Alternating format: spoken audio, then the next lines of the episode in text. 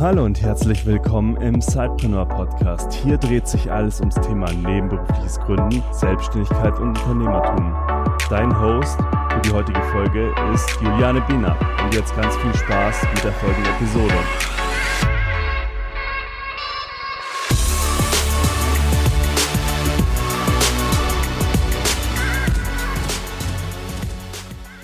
Hallo und herzlich willkommen zu einer neuen Episode des Sidepreneur Podcasts und ganz speziell auch um eine neue Episode aus der Reihe Spätes Gründen.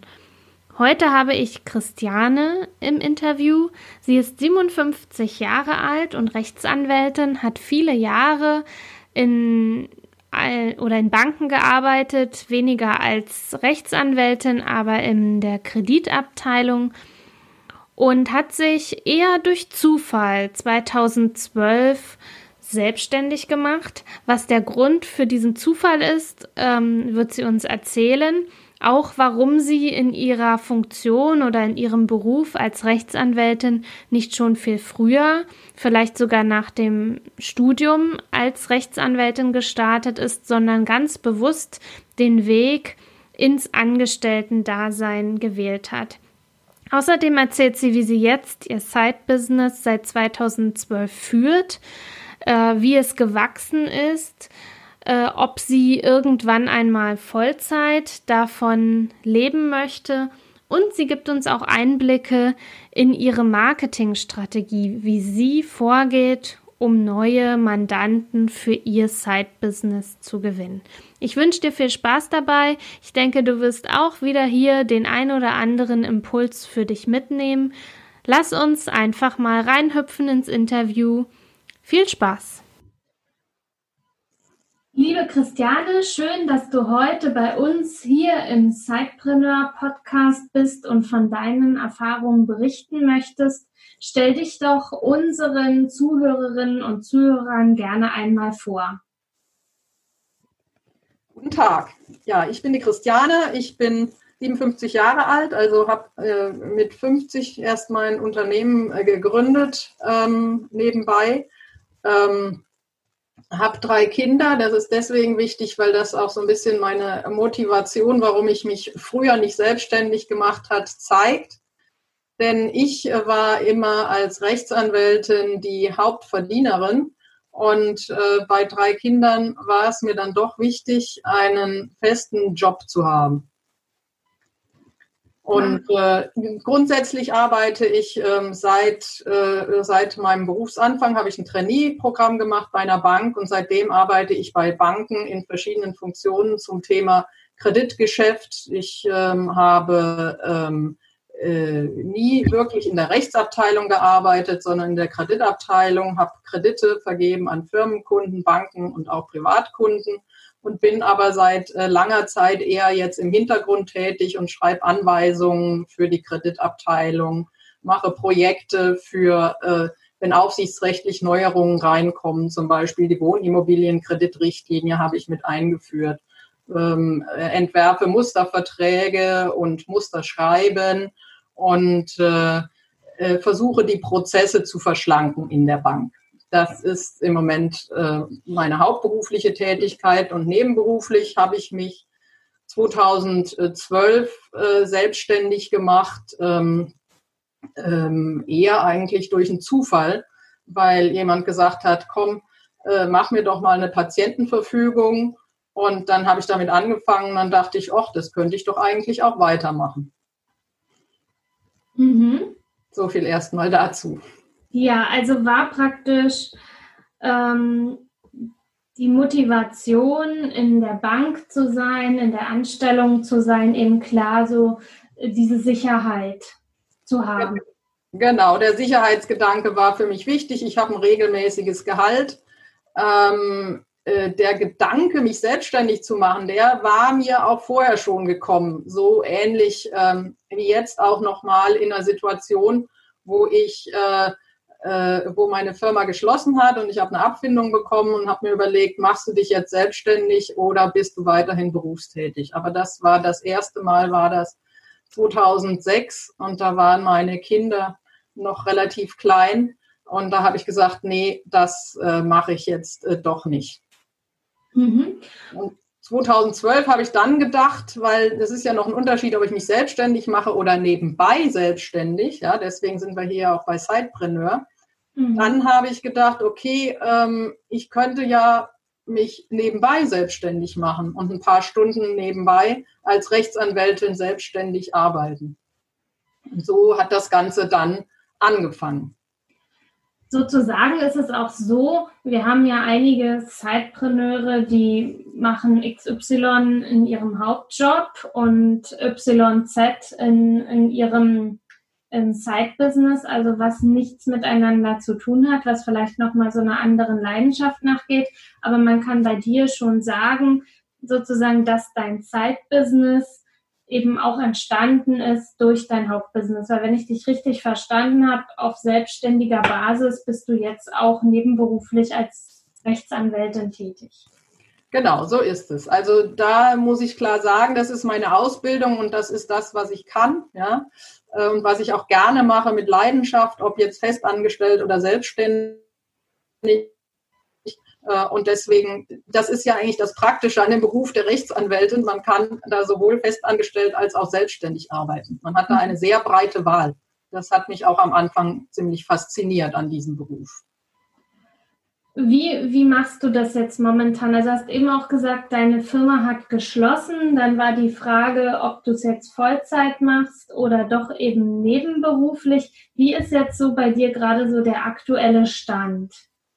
Der aktuelle Stand ist, dass ich vor äh, Corona gerade eine Aktion gestartet habe äh, mit der Zeit, die ich äh, gerade habe, weil ich ähm, äh, auch krank war, ähm, also mir den Arm gebrochen hatte. Das heißt, ähm, ich konnte nicht äh, ins Büro gehen, äh, aber meinen Kopf konnte ich ja betätigen. Und da habe ich mir überlegt, ich äh, werde mal Eigenwerbung machen für mich, äh, um zu schauen, ob ich nicht vielleicht äh, mehr Nebentätigkeit machen kann. Bis jetzt habe ich vielleicht so, sage ich mal, so acht Mandanten im Jahr gehabt, ja, zwischen fünf und zehn Mandanten. Ähm, und äh, jetzt habe ich mir überlegt, vielleicht äh, werde ich doch äh, das äh, nur noch Teilzeit arbeiten gehen und mehr als Rechtsanwältin arbeiten. Weil mhm. was mich daran fasziniert ist. Das Problem ist ja, wenn du äh, abhängig beschäftigt bist, musst du immer das tun, was dein Chef tut.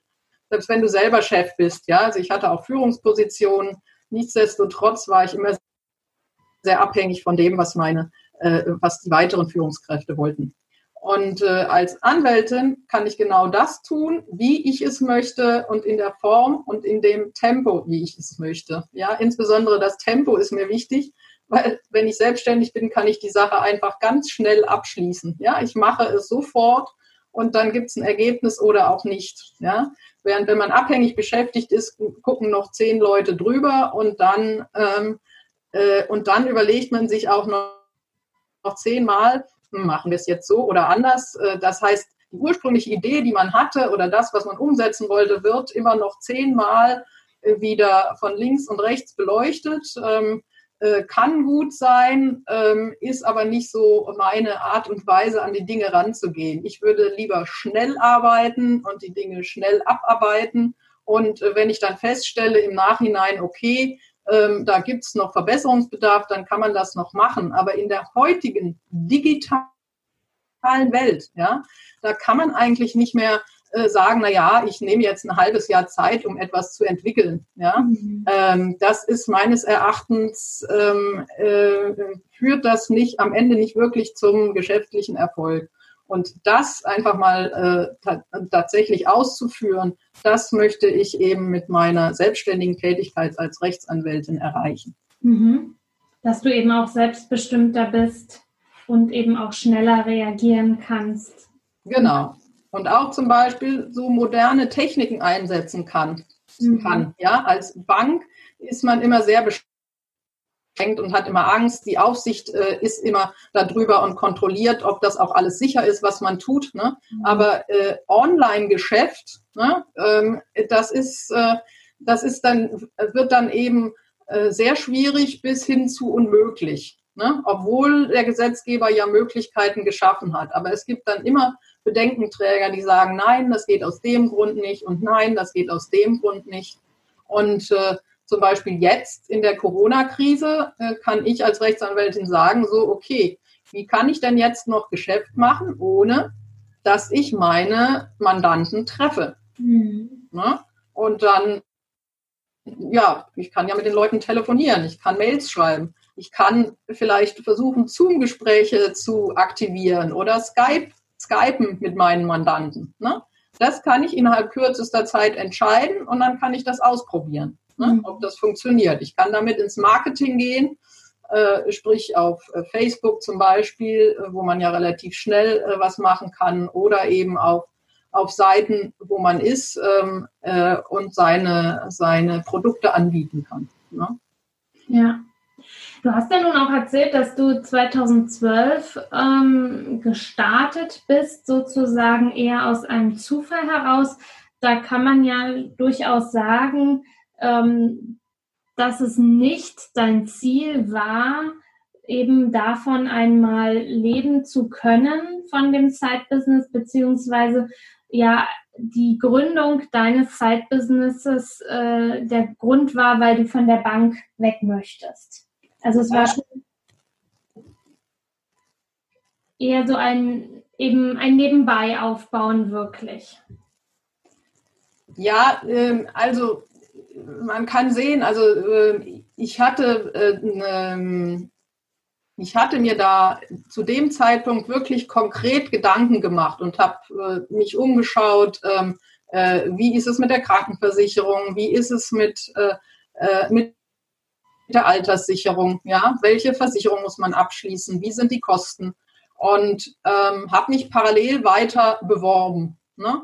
Hätte ich nicht sofort wieder einen Job gefunden, der auch richtig äh, spannend war, ähm, denke ich mal, ähm, hätte ich das vielleicht weiterverfolgt. Andererseits hat es dazu geführt, der Gedanke, der war in mich eingepflanzt. Ja, der ist nicht mehr weggegangen. Und ich mhm. habe äh, dann, als Rechtsanwalt ist es schon so, dass man immer wieder gefragt wird, ach Christiane, kannst du mich da mal helfen, kannst du mir nicht da mal helfen? Ne? Und mhm. dann äh, ähm, ähm, habe ich gedacht, okay, das kann ich mir ja auch mal bezahlen lassen und kann vielleicht auch noch für andere Leute etwas tun.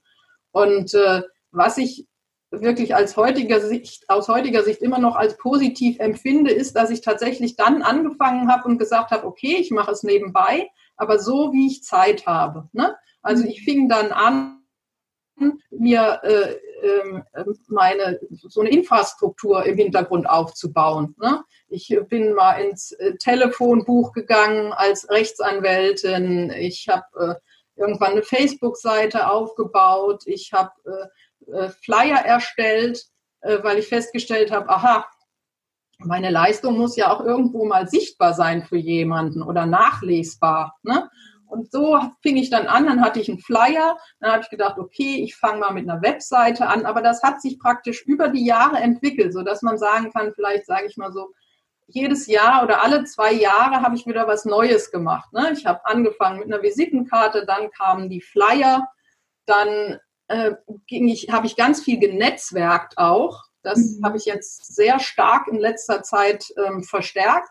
Und äh, das hat mir eigentlich dann den Mut gegeben, nochmal den nächsten Schritt zu gehen und zu sagen, na ja, ich habe nicht nur fünf bis acht Klienten im Jahr, sondern ich versuche mal richtig, richtig ranzugehen, sodass ich vielleicht äh, 200 Klienten habe im Jahr oder sowas und äh, äh, bekannt werde. Ja, das ähm, ähm,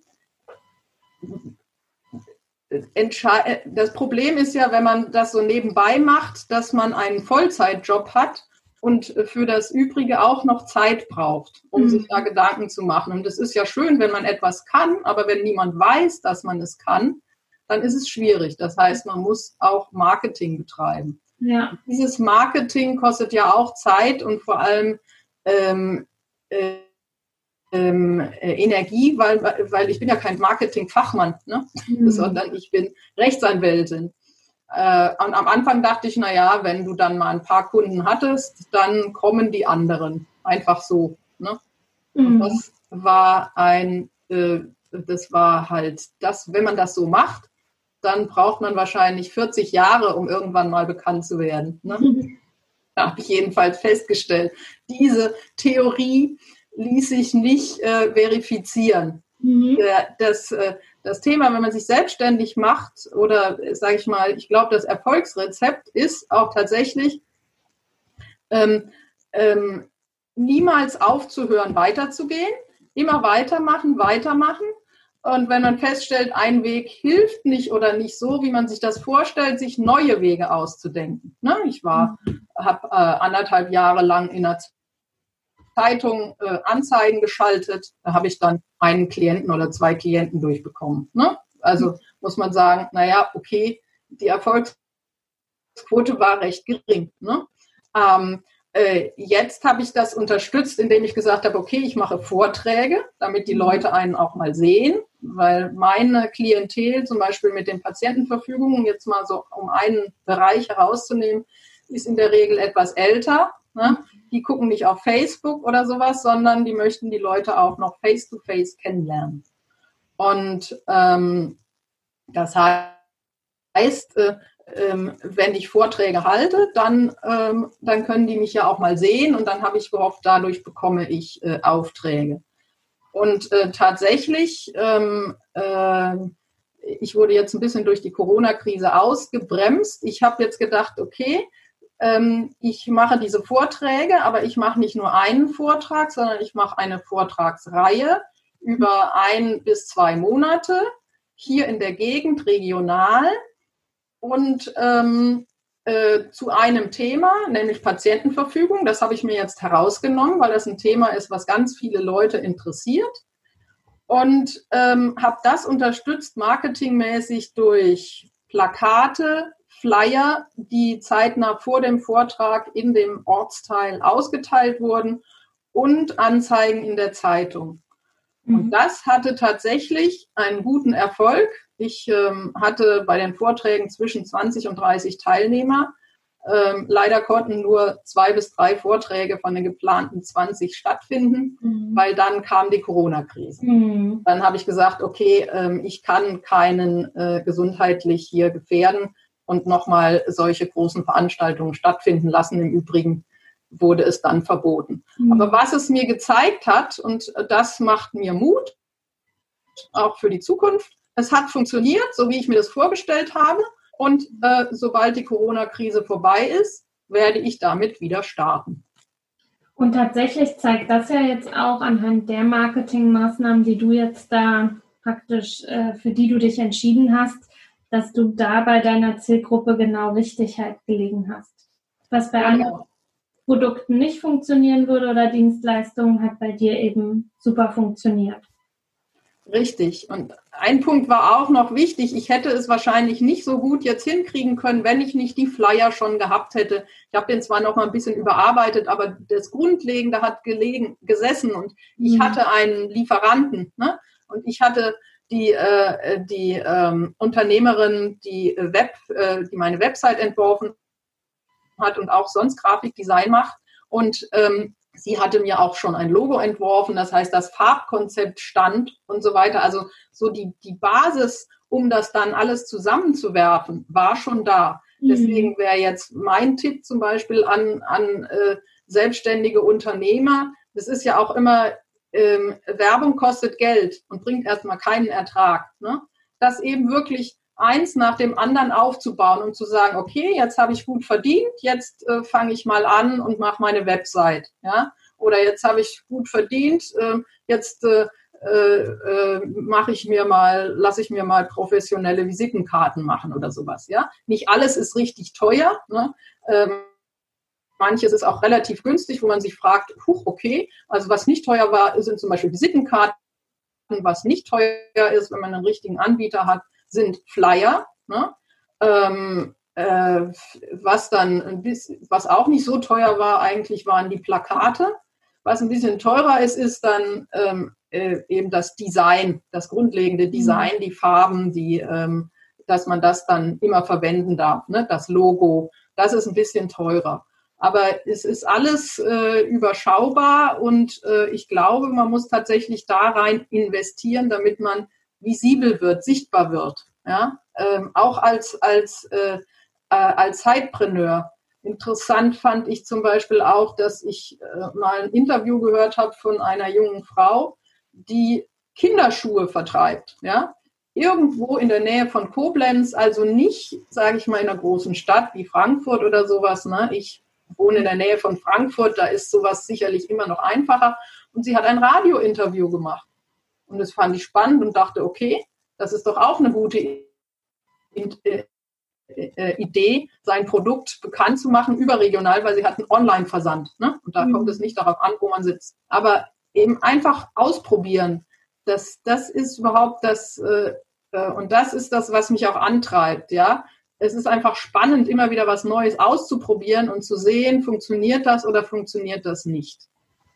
Und warum habe ich mich erst in höherem Alter auch selbstständig gemacht? Ich glaube, als junger Mensch hätte ich mich nicht getraut. Da hätte ich mir nicht zugetraut, dass ich das Wissen und die Kompetenz habe, jemanden zu überzeugen, dass ich das gut mache. Ja, vielleicht ist das auch so unser, unser Frauending. Man denkt immer, man kann das nicht so richtig gut. Ne? Mhm. Und äh, das habe ich jetzt überwunden, weil ich mehrfach auch meinen Job gewechselt habe und gesehen habe, aha, die Leute haben tatsächlich Geld dafür bezahlt, für das, was ich kann. Ja? ja. Und äh, da habe ich dann eine gewisse Sicherheit bekommen. Und wenn heute jemand zu mir sagt, äh, Christiane, was du da machst, ist absoluter Mist, dann sage ich ja, okay, wenn es dir nicht gefällt, ist okay, macht mir nichts aus. Ähm, streich mir über die Schulter äh, und sag, dann gehe ich jetzt zu dem nächsten. Mhm. Klar, wir können ja auch nicht jedem gefallen. Ne? Jeder, für jeden gibt es seine Nische und auch seine Kunden. Genau, so ist es. Was treibt dich denn in schwierigen Tagen an? Denn ich kann mir vorstellen, dass auch nicht immer alles so glatt läuft. Ähm, wahrscheinlich meine, äh, meine Neugier oder meine Energie, die ich immer habe, auch in schwierigen Tagen. Mhm. Ich, äh, äh, für mich ist wichtig, dass ich nicht zehn Sachen gleichzeitig neu anfange. Ja, ich kann zwar zehn Sachen parallel machen, aber was Neues fange ich immer nur was Einzelnes an. Und äh, äh, was äh, mir, was mir wichtig ist, ist, dass es, dass es im privaten Bereich ähm, äh, ich da auch unterstützt werde. Und das ist auch so. Ja, also das, das, äh, das gibt mir auch, sage ich mal, den Halt, um dann nach außen zu gehen mit meiner Nebentätigkeit. Welchen wichtigen Tipp hast du denn mal bekommen, so in deinem Leben, an den du immer wieder zurückdenkst und der dich unheimlich vorangebracht hat? Ja, ähm, darüber habe ich mir auch schon mal Gedanken gemacht, aber ich kann gar nicht sagen, dass es einen wichtigen Tipp gab oder gibt, sondern ich habe viele, viele Leute gehabt, die mir Tipps gegeben haben. Mein Vater zum Beispiel, der ist äh, äh Werbemanager und ähm, hat mir viele Tipps gegeben zur Persönlichkeitsentwicklung, die ich aber zum Beispiel auch erst verstanden habe, als ich 40 oder 45 war. Ne? Manche hm. Sachen habe ich immer gedacht, ach, was erzählt mein Vater da? Ne? Kennen wir alle. Ähm, und äh, äh, lass den mal erzählen. Aber als ich dann etwas älter wurde, habe ich verstanden, ja, er hat recht. Ja, dazu gehört zum Beispiel dieses Thema ähm, ausprobieren, immer wieder ausprobieren. Funktioniert etwas oder funktioniert es nicht? Ne? Kann man auch zum Beispiel am Beispiel einer eines Bewerbungsschreibens kann sich jetzt vielleicht jeder mal äh, überlegen. Ne? Man schreibt fünf Bewerbungsschreiben, kommt nichts zurück. Ja? Dann bedeutet das für mich, okay, dann werde ich mir jetzt ein neues Bewerbungsschreiben ausdenken. Ich werde da irgendwas verändern an dem Schreiben und dann probiere ich die nächsten fünf. Ja? Vielleicht kommt dann schon mal ein Anruf und dann kommt es aber nicht zum Gespräch. Und dann sage ich, okay, die Richtung war gut, aber jetzt probiere ich nochmal was Neues aus. Ja?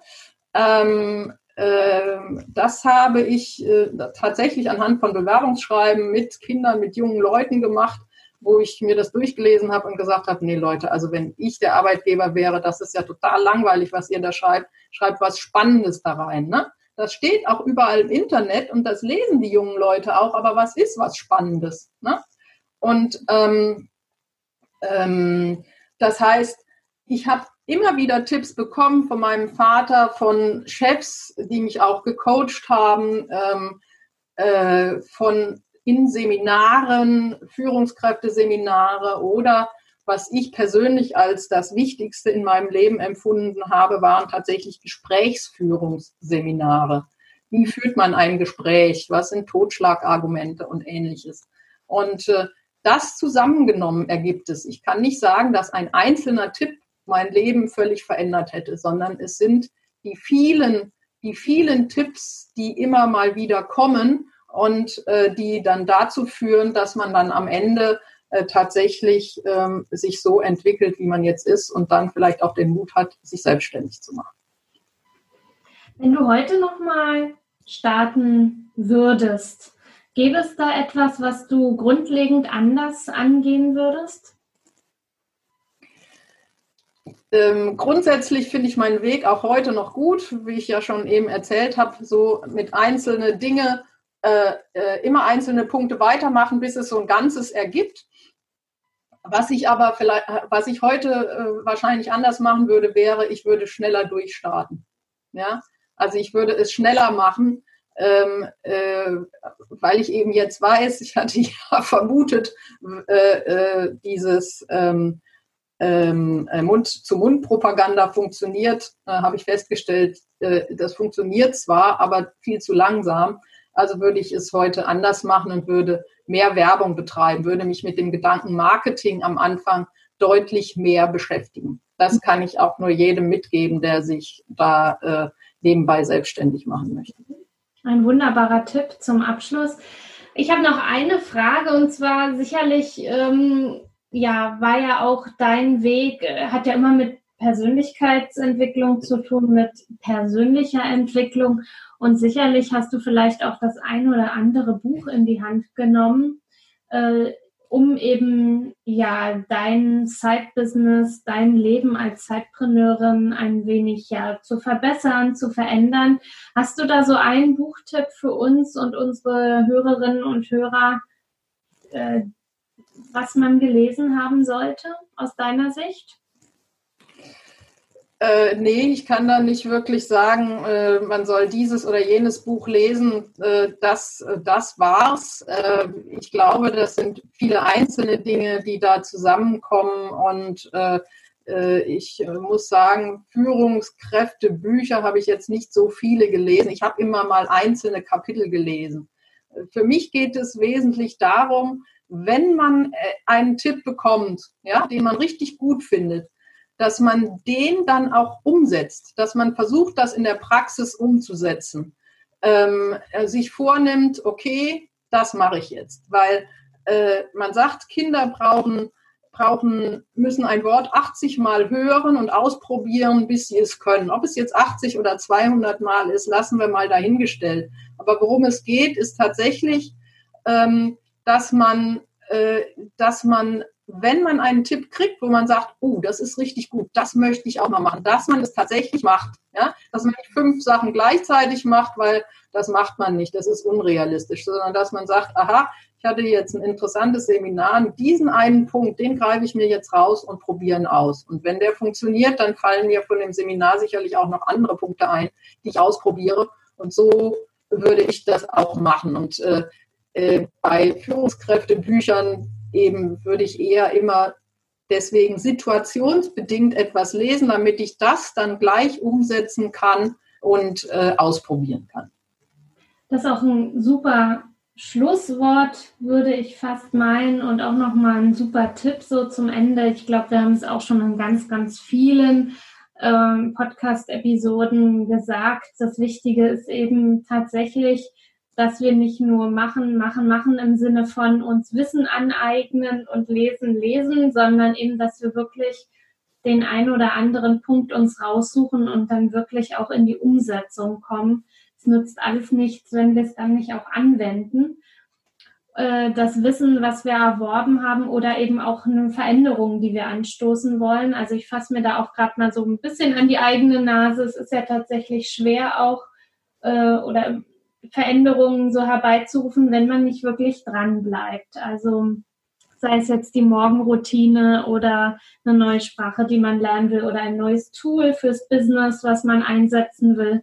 Von daher die Umsetzung macht es tatsächlich absolut. Und ich danke dir, dass du da am Ende jetzt nochmal diesen Tipp auch an uns und unsere Zuhörerinnen und Zuhörern, ähm, ja, diesen Tipp mit uns geteilt hast. Ich danke dir sehr für deine Zeit und deine Einblicke in deine Gründungsgeschichte und wünsche dir dann auch, wenn du wieder deine Vorträge halten kannst vor Publikum, dass du dann eben auch weiter erfolgreich dein Zeitbusiness ja, vergrößern und weiter ausbauen kannst. In diesem Sinne, vielen Dank, dass du heute bei uns im Interview warst, liebe Christiane.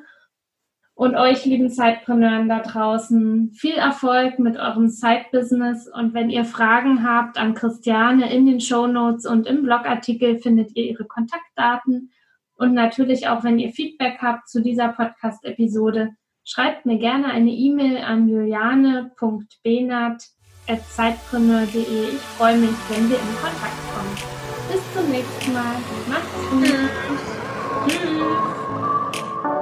Willst noch mehr Tipps, Tricks und dich mit anderen Zeitpreneuren vernetzen? Dann komm doch einfach in unsere Facebook-Community. Den Link dazu findest du in den Show Notes.